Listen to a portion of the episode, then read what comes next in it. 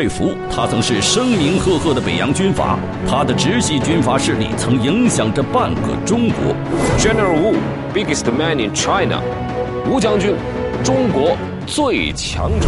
然而，一盘水饺，一场牙病，却生生要了他的命。事情可能没有那么简单，死亡真相扑朔迷离，谁可能对病重的吴佩孚下杀手呢？是混淆视听，还是故意的栽赃嫁祸？他的死因究竟是什么？档案为您揭秘：谁杀死了北洋军阀吴佩孚？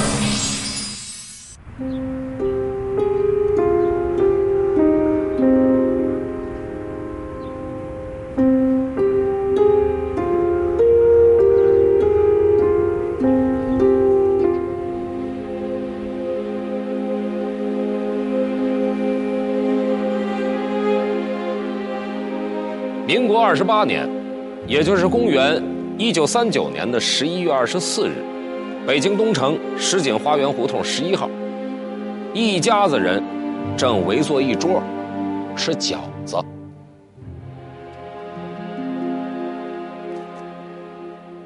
羊肉馅的，这正是这家主人最爱吃的。像往常一样，他大口大口的嚼着水饺。突然，他停了下来，拿手捂着嘴。原来吃的太快了，一不小心，饺子里的骨头渣把牙缝给塞了。这下可好，一起吃饭的家人都停了下来，跟着就忙活了一圈最后，骨头渣是给剔出来了，可这牙还是疼。牙疼不是病，疼起来要人命，这是人们对于牙疼一种夸张的说法。可没想到，这夸张的说法，这一次却成真了。这家主人的牙疼一发不可收拾，十天之后蹊跷离世。一盘饺子，一场牙病，会死人吗？这是一场意外，还是另有原因？这家的主人。究竟是谁呢？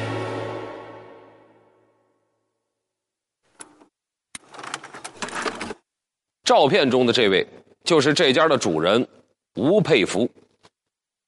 看看照片里的他，意气风发。想当年，他曾经控制的直系军阀势力，北至山海关，南到上海，影响着大半个中国，是声名赫赫的北洋枭雄。当然，谁都会有想当年的时候，而他死时六十五岁，身子骨硬朗，自认为能够活到一百二十岁。可是他却死在了一场由饺子而引发的牙病上。一场牙病怎么就会生生的要了他的命呢？如果我们把吴佩孚的死亡时间往前推十个小时，就会发现。事情可能没有那么简单。在吴佩孚病了十天之后，也就是一九三九年十二月四日下午三点，吴佩孚家中来了一拨人，领头的有两个人，一个是时任伪华北政务委员会总署督办的汉奸齐燮元，另一个日本人是川本芳太郎，侵华日军情报科长。由于他的特务身份。我们没有找到他的照片，但我们可以肯定的是，他所任职的机构是侵华日军大本营，指挥中国关内战场上所有日军的最高指挥机构。这两个人来头可都不小，那么他们到吴府是去干什么呢？齐燮元和川本芳太郎领着一个日本医生来到了吴佩孚家中探望。据说日本医生给吴佩孚做了手术，之后一行人就离开了吴府。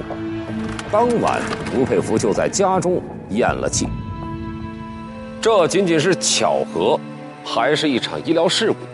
或者说，这根本就是一场赤裸裸的谋杀？如果这是一场谋杀，如果是日本人杀了吴佩孚，那么他们的动机是什么呢？吴佩孚已经失势，日本人为何苦心拉拢？此时，他们看中了吴佩孚。日本人开出天价，吴佩孚如何应对？吴佩孚的几句话掷地有声。吴佩孚究竟如何与日本人周旋？档案正在揭秘。要想找出日本人的动机，就先得了解一下吴佩孚和日本人之间的故事。一九二七年六月，日本首相田中义一召回各路驻华使节，在东京开会。会上，他提出了极其露骨的侵略计划——满蒙积极政策。这项政策被整理成文，秘密呈送给了日本天皇裕仁，史称“田中奏折”。很多人也许都知道，《田中奏折》里核心的一句话就是。欲征服世界，必先征服支那；欲征服支那，必先征服满蒙。日本侵略者的狼子野心由此可见一斑。既然要侵略中国，最好的方式就是建立傀儡政权。于是，日本人便伺机在中国大地上物色人选。此时，他们看中了吴佩孚。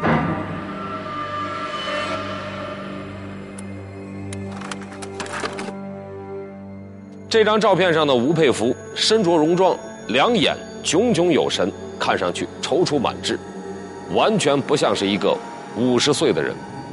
但这可不是一张普通的人物照片，这是一本一九二四年九月八日出版的《美国时代周刊》。这一天，美国人拿起《时代周刊》时都大吃一惊，封面上竟然是个中国人，照片的下面还有两行字。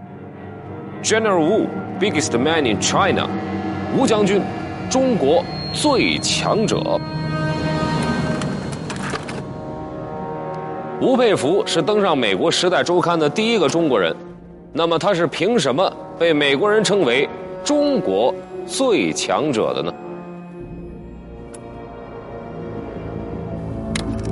二十世纪二十年代，军阀混战。吴佩孚领导的直系军阀势力力压群雄。一九二二年第一次直奉大战中，吴佩孚率领军队大获全胜，迫使张作霖撤回关外。一九二四年，为取得北方的控制权，吴佩孚又坐镇北京，调遣二十五万大军与张作霖再次展开激战。第二次直奉大战一触即发。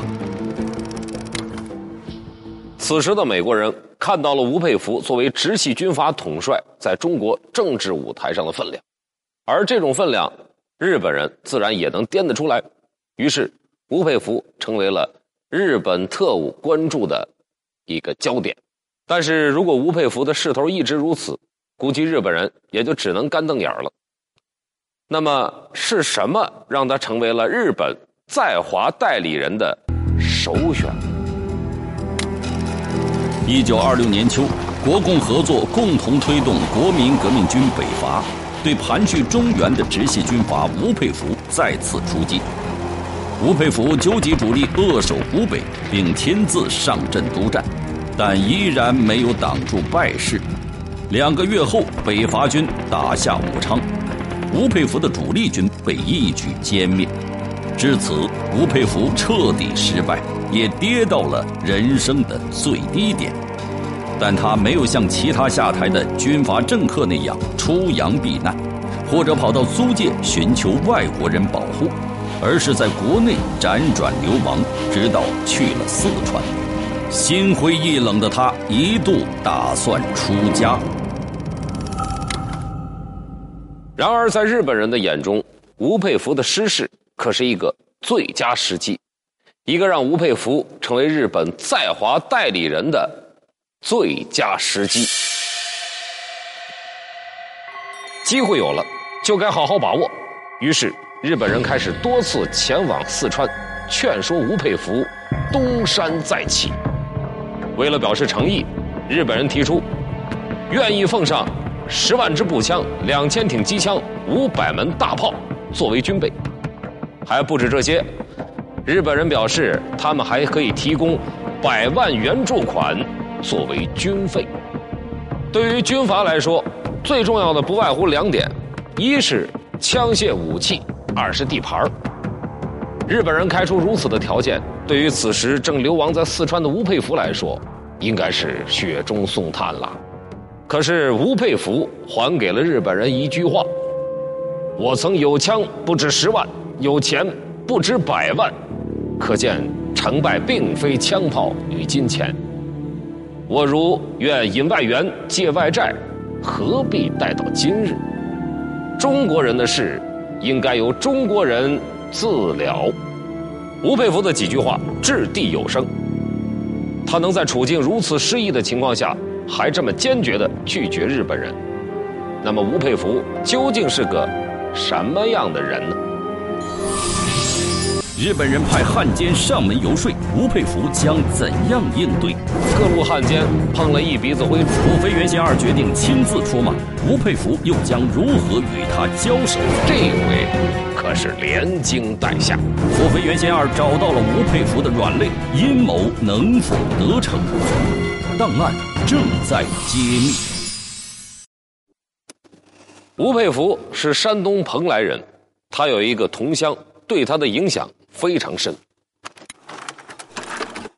明代杰出的军事家、抗击倭寇的民族英雄戚继光，吴佩孚和戚继光的渊源可以说是从他出生的那一刻就开始了。这里面可是有典故的。吴佩孚一八七四年出生，据说他出生的时候，吴佩孚的父亲吴可成做了个梦，梦见抗倭名将戚继光来到了他们家。吴可成非常的高兴，觉得这个儿子将来肯定不一般，所以吴可成在起名字这件事上就格外的费心思。由于戚继光字佩玉，吴可成就以佩孚为儿子之名，子玉为字，可以说是对吴佩孚寄予了厚望。吴佩孚从小接受的就是中国最传统的私塾教育，他十分推崇儒家的。忠孝礼义思想，在他以戚继光为榜样的同时，也见证了日本人对中国的侵略。在吴佩孚二十四岁时，也就是一八九四年，离他的家乡蓬莱不远的威海卫发生了一场惨烈的战争——甲午中日海战。日本军舰炮轰中国沿海各地，蓬莱也未能躲过一劫。吴佩孚家乡的蓬莱阁几乎被炮火所毁。这场战争可以说对日后的吴佩孚产生了深远的影响。一九三一年九月十八日，日本侵略者又在中国东北制造了九一八事变，日本关东军侵占了整个东北三省，开始了对华大规模的军事侵略。大家都知道。清政府每次失败都是以签订不平等条约而告终的。甲午海战失败后也不例外，签订了马关条约。失败的耻辱让深陷战乱之中的吴佩孚感同身受，所以，当吴佩孚统帅奉系大军的时候，一直用忠孝礼义来训练下属。但是现在吴佩孚失势了。尽管如此，在民族大义面前，他对于日本人是非常的不待见。吴佩孚的不合作使日本人非常恼怒，但是，仅仅因为一次不成功的合作，日本人便会痛下杀手吗？当然没有那么简单，这只是第一次交手。一九三七年七月七日。继九一八事变之后，日本侵略者又发动了震惊中外的卢沟桥事变，北平、天津相继沦陷。为了加快侵略中国的步伐，日本侵略者妄图通过扶持傀儡政府、倒蒋反共、以华制华，用尽一切办法拉拢汉奸为其服务。此时，日本人看中了两个人。这两个人在当时的中国都具备了绝对的能力和声望，他们是谁呢？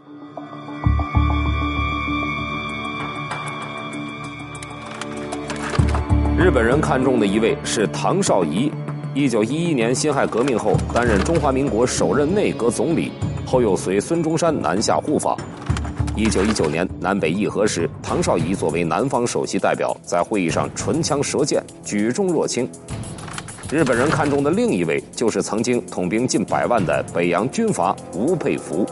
他被日本人看作是北洋军阀中最有人格力量又善于统兵的重要人物。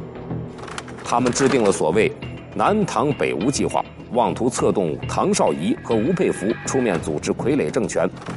而1938年，唐绍仪被国民党军统特务暗杀，南唐北吴计划搁浅。但日本人仍没有放弃吴佩孚，继续上门游说的同时，又制定了另一个计划。日本人又看中了汪精卫。一九三七年抗日战争爆发后，汪精卫相继担任了国民政府国防最高会议副主席、国民党副总裁、国民参政会议长等职位，党政权力都仅在蒋介石之下，是国民党内第二号人物。这回日本人希望汪吴合作，一南一北一文一武，甚至提出汪主政。吴主军平分秋色的方案，做着把中华大地尽收眼底的春秋大梦。那么，被日本人列入如此重要位置的吴佩孚，此时是什么状态？他在干什么呢？对于这一切，他又会做出什么样的选择呢？一九三一年冬天。吴佩孚结束了五年多的流亡生活，辗转回到北平，在张学良的帮助下，蛰居在北平石锦花园十一号的宅子中。但不久后，蒋介石逼迫张学良下台，吴佩孚的部下多数被遣散，连门卫都换成了国民党特务指挥下的警察。吴佩孚心灰意冷，闭门不出。整日在家写诗作画，打坐参禅。一九三七年七月七日，卢沟桥事件爆发，古都北平沦陷，许多政要人物此时纷纷南迁，但吴佩孚拒绝南逃，继续留在了北平的家中，哪儿也不去。这一年，吴佩孚已经六十三岁了，他似乎是一个过气的、老去的旧军阀。而此时，日本人仍然将他列入了积极拉拢的重要人物行列。日本人到底看中了他什么呢？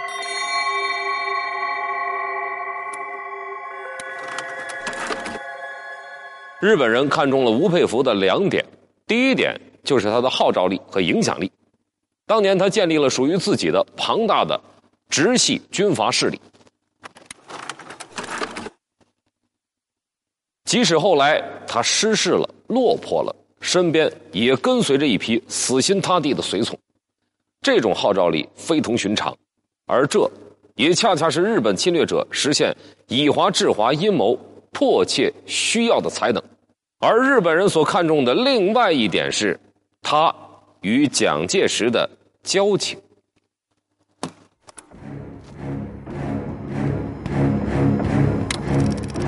吴佩孚与蒋介石曾经是你死我活的政治对手。一九二六年，蒋介石北伐的主要目标就是吴佩孚，他与张作霖合作，两面夹击，使吴佩孚全军溃败。随后就下令通缉吴佩孚。当多年后吴佩孚辗转流亡，终于回到北京后，蒋介石又派人严密监视，吴佩孚也不甘示弱。一直与蒋介石提出的各项政策针锋相对。此时，日本人恰恰需要一个和蒋介石不对付的人出面，来与国民政府分庭抗礼。因此，日本人对于吴佩孚的拉拢是不惜重金，煞费苦心。日本人准备下杀手。一盘饺子制造了怎样的阴谋？日本人到底在那场要命的手术中做了什么呢？吴佩孚后人的回忆能否揭开历史的真相？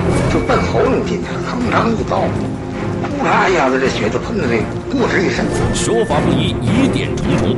吴佩孚到底如何惨死家中？档案正在揭秘。